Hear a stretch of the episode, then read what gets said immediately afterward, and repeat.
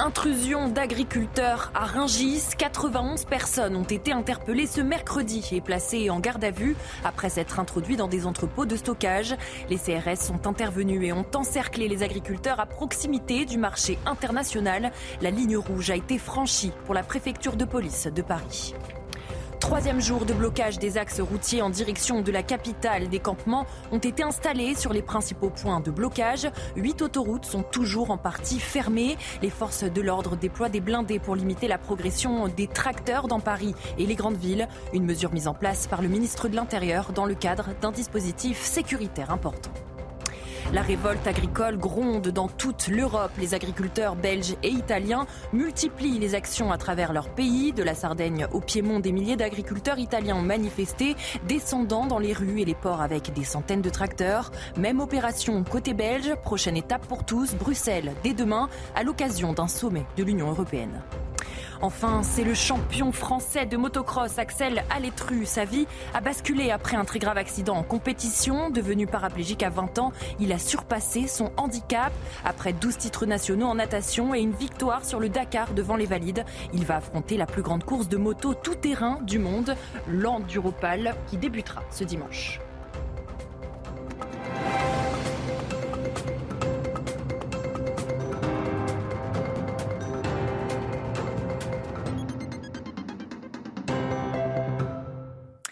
Bonsoir à tous, bienvenue dans l'édition de la nuit à la une de l'actualité. Troisième jour de blocage des autoroutes en direction de la capitale. Des campements ont été installés sur les principaux points de blocage. Huit autoroutes, la 1, la 4, la 5A, la 6, la 10, la 13, la 15 et la 16 sont toujours en partie fermées. Les forces de l'ordre déploient des blindés pour limiter la progression des tracteurs dans Paris et les grandes villes, une mesure mise en place par le ministre de l'Intérieur dans le cadre d'un dispositif sécuritaire important.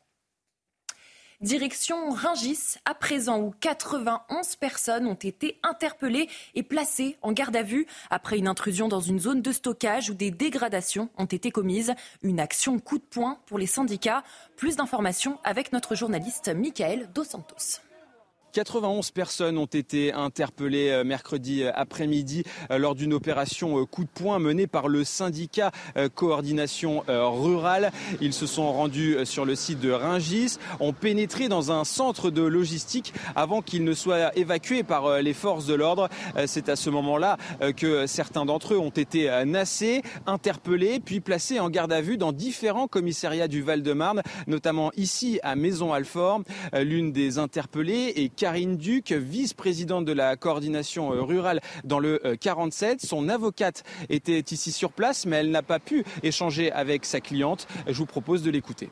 Il n'y a absolument eu aucune dégradation, et notamment des membres de la coordination rurale. J'ai eu euh, euh, communication de vidéo qui montrait absolument aucune dégradation. Donc euh, la première infraction, a priori, ne semble pas vraiment constituée.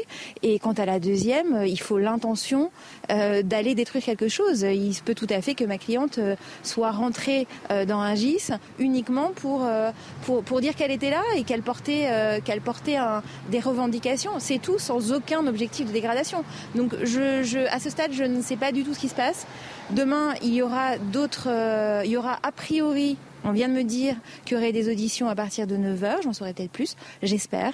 En tout cas, qu'on m'explique euh, pourquoi j'ai pas pu être mis en présence ce soir, pourquoi j'ai pas eu un PV de notification. Je considère que, que ma cliente est certainement euh, à l'intérieur sans cadre légal. Suite à cette opération euh, coup de poing, une plainte a été euh, déposée par euh, le mine pour dégradation, une version donc contestée par ces agriculteurs. Ils seront tous auditionnés ce jeudi matin. 15 autres personnes ont été interpellées et placées en garde à vue ce mercredi matin. Ils se trouvaient à proximité du marché international de Ringis. Les forces de l'ordre sur place chargées depuis plusieurs jours d'empêcher le blocage du poumon alimentaire de l'île de France ont procédé à de nombreux contrôles ces derniers jours. On écoute l'un des, agriculteurs interpellés et relâchés ce mercredi soir. Aucun barrage de police, de gendarmerie, quoi que ce soit. On est arrivé gentiment euh, devant le péage euh, de Ringis. Et euh, ici, nous attendaient plusieurs camions. Enfin, ils nous attendaient oui et non, parce qu'ils n'étaient pas prêts à ce qu'on arrive. Normalement, personne n'est censé arriver ici. Et puis, euh, du coup, quand on les a vus, on s'est serré sur le côté, sur les zébras, pour pas gêner la route, parce que c'est pas notre but. Hein. Donc euh, voilà, on a discuté avec eux, on a pu échanger, tout s'est super bien passé. on a pu prendre des photos devant, etc., de tout notre groupe. Et puis à un moment donné, ils nous ont dit bah, venez traverser la route pour être plus en sécurité parce que parce que c'est vrai que bon, voilà, on était au bord de la route, donc on allait vers eux.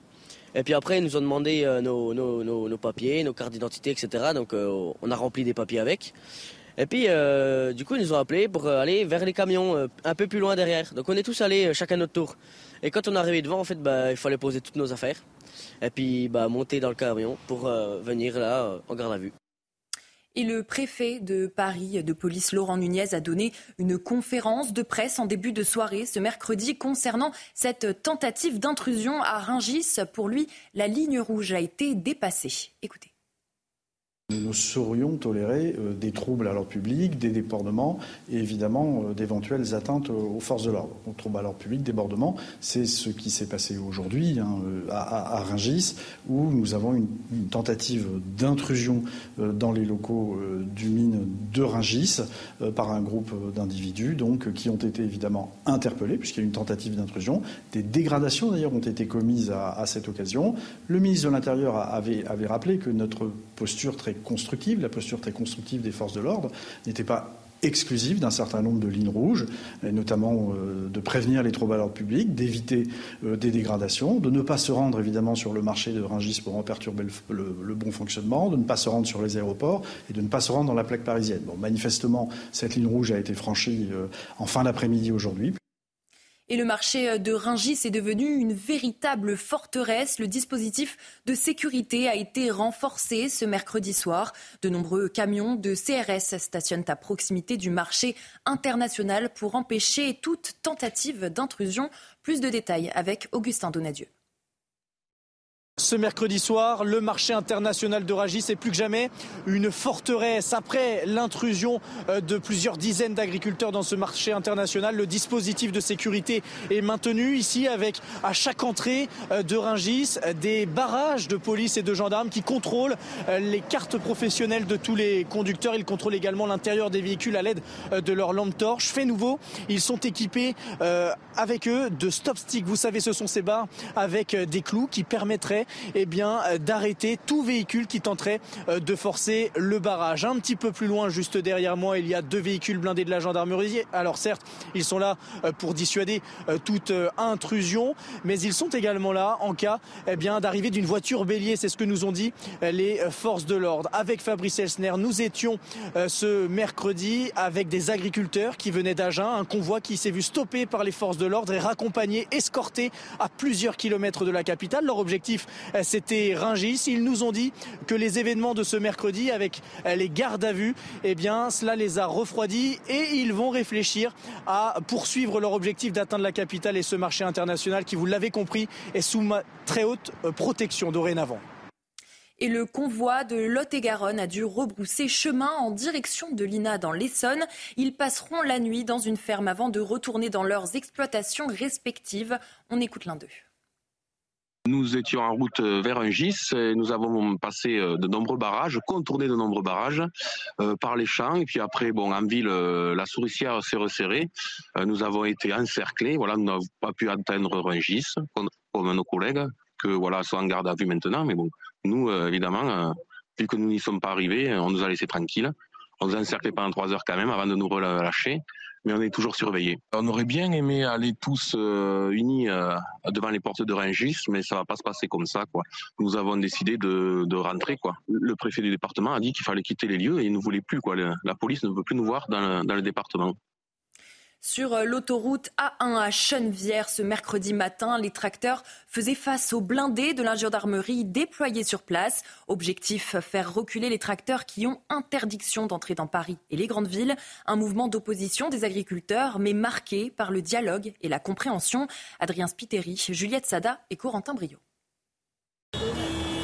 Les tracteurs, nez à nez avec les blindés de gendarmerie.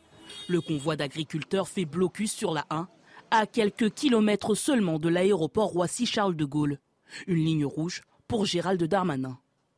Pas d'intention de la part de ces agriculteurs de bloquer l'aéroport international, mais une demande aux forces de l'ordre de reculer de quelques mètres. On respectera leurs décisions euh, de façon symbolique et amicale de, reculer d'une dizaine de mètres. Ne serait-ce que par respect pour les efforts qu'on a pu faire pour pouvoir venir. Des échanges entre agriculteurs et forces de l'ordre, effectués dans le calme et sans animosité. Ces agriculteurs se sont réveillés sur cette autoroute A1 après avoir passé la nuit dans leurs engins. Et pour eux, pas question de lever le camp. Aujourd'hui, demain, après-demain, euh, on va euh, maintenir le barrage ici, physiquement, c'est-à-dire que les tracteurs ne bougeront pas. L'objectif, c'est bien la pression sur le gouvernement, sur ceux qui ont le pouvoir à Bruxelles, pour faire évoluer des choses qu'on a laissé perdurer, euh, moisir depuis 20 ans. Ce convoi de manifestants, installé sur l'autoroute la plus fréquentée d'Europe, a été rejoint par des agriculteurs venus du nord de la France. Il devrait être relayé ce jeudi par leurs collègues du Pas-de-Calais autour de la France insoumise d'être aux côtés des agriculteurs sur le barrage de Chili-Mazarin dans l'Essonne. L'eurodéputé à la FINUPS Manon Aubry a échangé longuement avec les manifestants, notamment au sujet de la concurrence déloyale. Regardez cette séquence. Un vrai sujet qui est aujourd'hui posé, c'est la concurrence déloyale. C'est que vous, quand vous produisez, vous allez en face avoir de la production brésilienne, la production argentine, la production néo-zélandaise, la production ukrainienne. Et c'est pour ça que nous, on essaie de se battre. Et franchement, hein, on va se parler franchement, on est isolé politiquement sur le sujet. Moi, je préside le seul groupe au Parlement européen qui s'est opposé à tous les accords. Et le dernier avec la Nouvelle-Zélande, il a voté en novembre. Et quand on a lancé l'alerte, on n'a été que 80 à voter contre. Donc c'est pour ça que c'est intéressant parce que vous avez aidé à avoir ce débat et ce débat on en a besoin parce que sinon c'est des trucs qui passent comme une évidence, comme une lettre à la poste et on a tous les parlementaires européens qui ont soutenu cet accord de libre-échange et c'est le premier exportateur de lait au monde, euh, la Nouvelle-Zélande. Ça a 20 000 km d'ici. La révolte agricole gronde dans toute l'Europe. Les agriculteurs belges et italiens multiplient les actions à travers leur pays. De la Sardaigne au Piémont, des milliers d'agriculteurs italiens ont manifesté, descendant dans les rues et les ports avec des centaines de tracteurs. Même opération côté belge. Prochaine étape pour tous, Bruxelles, dès demain, à l'occasion d'un sommet de l'Union européenne. Je vous propose d'en écouter quelques-uns. Nous sommes ici pour envoyer un message clair à tous les citoyens. Nous voulons être sûrs d'être entendus. Nous constatons que de nombreux pays ne se sentent pas en bonne santé dans le domaine de l'agriculture. Nous avons donc besoin d'un changement structurel au niveau européen et nous attendons une réaction de la part de l'institution européenne. Notre message aux dirigeants de l'Union européenne est le suivant. Le temps est écoulé. Pensez aux agriculteurs. Parlez aux agriculteurs plutôt que de parler des agriculteurs. Discutez de ce qui est possible. Nous sommes ouverts au dialogue. Nous prévoyons d'aller à Bruxelles et de dresser des barricades parce que les ministres se réunissent jeudi et qui vont probablement parler d'agriculture. Dans le reste de l'actualité, l'école en crise, une journée de grève importante des professeurs est attendue ce jeudi 1er février. Les syndicats pointent notamment les propos de la ministre de l'Éducation nationale, Amélie Oudéa-Castera, concernant l'école publique. Les enseignants demandent de meilleurs salaires et conditions de travail avec des professeurs qui ne sont plus remplacés et la suppression de 650 postes dans le premier degré à la rentrée 2024 faire payer systématiquement les patients qui ne se rendent pas à leurs rendez-vous médicaux. C'est une annonce du Premier ministre Gabriel Attal ce mardi lors de son discours de politique générale à l'Assemblée nationale. Pour cause, chaque semaine, 6 à 10% des rendez-vous médicaux ne sont pas honorés. Plus de détails avec Tony Pitaro. Des sanctions financières pour les personnes qui ne se présentent pas à un rendez-vous médical sans prévenir. Une mesure plutôt comprise par ces Parisiens. Excellente chose. pourquoi? Bah Parce que si on prend rendez-vous, on doit aller à son rendez-vous, c'est tout. Autrement, on ne prend pas rendez-vous, c'est tout. Euh, moi, je trouve que c'est plutôt une bonne idée. Ça évite, ça responsabilisera les gens, puis ça évitera que les médecins se retrouvent le bec dans l'eau à pas avoir de patients. C'est bien pour les médecins, pour les, pour les clients. En réalité, je pense pas que ce soit une très bonne idée. Des rendez-vous médicaux non honorés qui représentent des millions d'heures de consultation perdues. Jean-Paul Hamon, médecin généraliste et président d'honneur de la Fédération des médecins de France, pointe un responsable, Doctolib. Euh, ce qu'on constate maintenant, c'est qu'il y a des gens qui n'avaient jamais pris rendez-vous à notre cabinet et qui, pour leur premier rendez-vous, nous posent un lapin. Euh, je dois dire que l'État est largement responsable de ça, car depuis euh, maintenant six ans, ils déroulent le tapis rouge à Doctolib, les gens prennent des rendez-vous à droite, à gauche, euh, et puis ils vont au premier rendez-vous euh, qui les arrange et ils n'annulent pas les autres. Cette taxe devrait être payée à la caisse primaire d'assurance maladie avant qu'une partie ne soit reversée aux médecins concernés. C'est le champion français de motocross, Axel Alétru. Sa vie a basculé après un très grave accident en compétition. Devenu paraplégique à 20 ans, il a surpassé son handicap pour devenir le champion qu'il a toujours rêvé. Après 12 titres nationaux en natation et une victoire sur le Dakar devant les valides, il va affronter la plus grande course de moto tout-terrain du monde. Portrait avec Mathéo Rollet et Corentin Brio. Un simple entraînement de moto, aux apparences pourtant trompeuses. Axel Alétru est devenu malgré lui une force de la nature. À seulement 20 ans, il a fallu reconstruire son corps. Alors qu'il est l'un des plus grands espoirs du motocross français, un accident lors d'une compétition en Lettonie vient tout changer. Axel Alétru perd l'usage de ses jambes, mais décide de ne rien lâcher pour devenir à nouveau un champion. En tant qu'athlète de niveau, on a cette double peine. La première, c'est le handicap, et la deuxième, c'est de se dire que notre carrière est foutue et que bah, tout ce qui est tourné autour de, nous euh, s'arrête. C'est vraiment repartir vraiment à zéro de chez zéro. Dans son combat face à la paraplégie, Axel Alétru est revenu de loin avant de s'imposer par KO. Aujourd'hui, je suis debout euh, en ayant perdu 80% des muscles des jambes parce que j'ai des attelles, parce que j'ai réussi à développer un équilibre, parce que j'ai une super kiné, parce qu'on a une super équipe derrière, parce que j'ai eu un peu de chance aussi. Chaque lésion de blessé médulaire est différente. Désormais, plus rien ne l'arrête. De retour sur une motocross, il s'est lancé le défi d'être à 33 ans sur la ligne de départ, celle de l'Enduropal du Touquet, aux côtés des valides. Et pour réussir cet exploit, il a dans un premier temps fallu faire quelques modifications sur la machine. J'ai adapté un frein qui non plus au pied traditionnellement sur la droite, mais qui est au niveau du guidon, où je viens freiner avec le frein arrière ici. L'acceptation du handicap, la reconstruction et le dépassement de soi, Axel Alétru a défié l'impossible. Dans quelques jours, il sera pourtant le premier paraplégique de l'histoire au départ de la plus grande course de moto tout-terrain du monde. Restez avec nous sur CNews. Tout de suite, votre journal des sports. Et on ouvre ce journal des sports avec de la Première Ligue et la victoire de Liverpool face à Chelsea. Les Reds se sont imposés 4-1 et conservent leur place de leader en championnat. Résumé du match avec Raphaël Redon. Les matchs de Jürgen Klopp sur le banc de Liverpool en championnat sont désormais comptés. Huit rendez-vous encore pour finir en beauté et conserver la place de leader jusqu'au bout. Alors, les Reds s'empressent d'attaquer. Jota qui va peut-être euh, s'ouvrir la porte. Il est passé. Diogo Jota Liverpool à toute allure. Liverpool à grande vitesse. Les Blues sont dépassés par des Reds déchaînés. Bradley va se présenter dans la surface de réparation. Frappe de Bradley Oh, l'histoire magnifique de Connor Bradley C'est son deuxième match de Première Ligue avec Liverpool le cauchemar de Mauricio Pochettino en première période n'est pourtant pas terminé. Juste avant la mi-temps, Badiachil provoque un penalty pour cette faute sur Jota, mais Darwin Nunez manque son tir au but et offre un sursis à Chelsea. À la pause, trois changements pour les Blues. Les Français Nkunku et Malo Gusto entrent en jeu, tout comme Moudrik. L'ancien lyonnais à la passe pour l'Ukrainien qui rate complètement sa frappe. Liverpool, de son côté, est irrésistible. Connor Bradley, encore lui, pour la tête de Soboslai. 3-0 pour les Reds. À 20 minutes du terme, Christopher Nkunku sauve l'honneur pour Chelsea. Mais les leaders du championnat sont intenables. Luis Diaz inscrit le quatrième but des Reds. Succès retentissant pour le plus grand bonheur de leur entraîneur.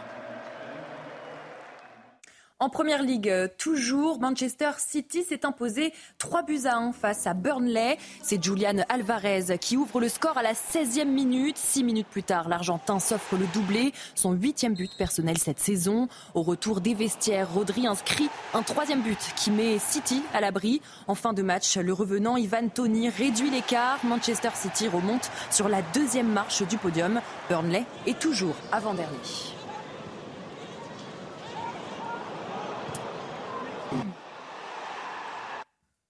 On termine avec euh, du rugby et le premier match du tournoi des six nations qui approche pour les Bleus. Ce sera ce vendredi. Une affiche face à l'Irlande au stade Vélodrome qui verra un 15 de France remanié dû à l'absence d'Antoine Dupont. Les détails avec Nicolas Dupin de Bessin.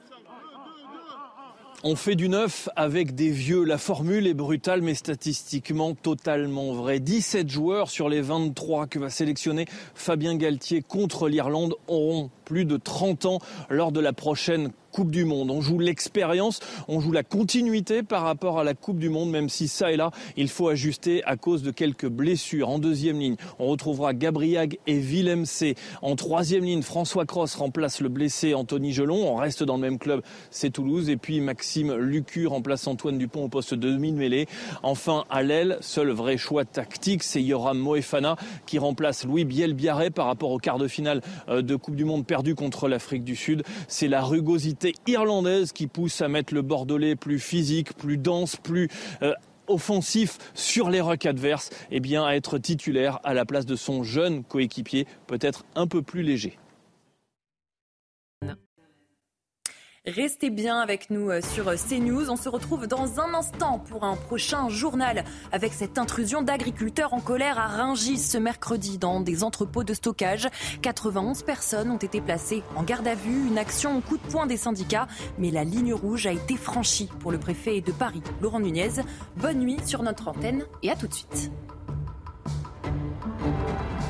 Retrouvez tous nos programmes et plus sur cnews.fr. Even on a budget, quality is non-negotiable. That's why Quince is the place to score high-end essentials at 50 to 80% less than similar brands. Get your hands on buttery soft cashmere sweaters from just 60 bucks, Italian leather jackets, and so much more. And the best part about Quince, they exclusively partner with factories committed to safe, ethical, and responsible manufacturing. Elevate your style without the elevated price tag with Quince. Go to quince.com slash upgrade for free shipping and 365-day returns.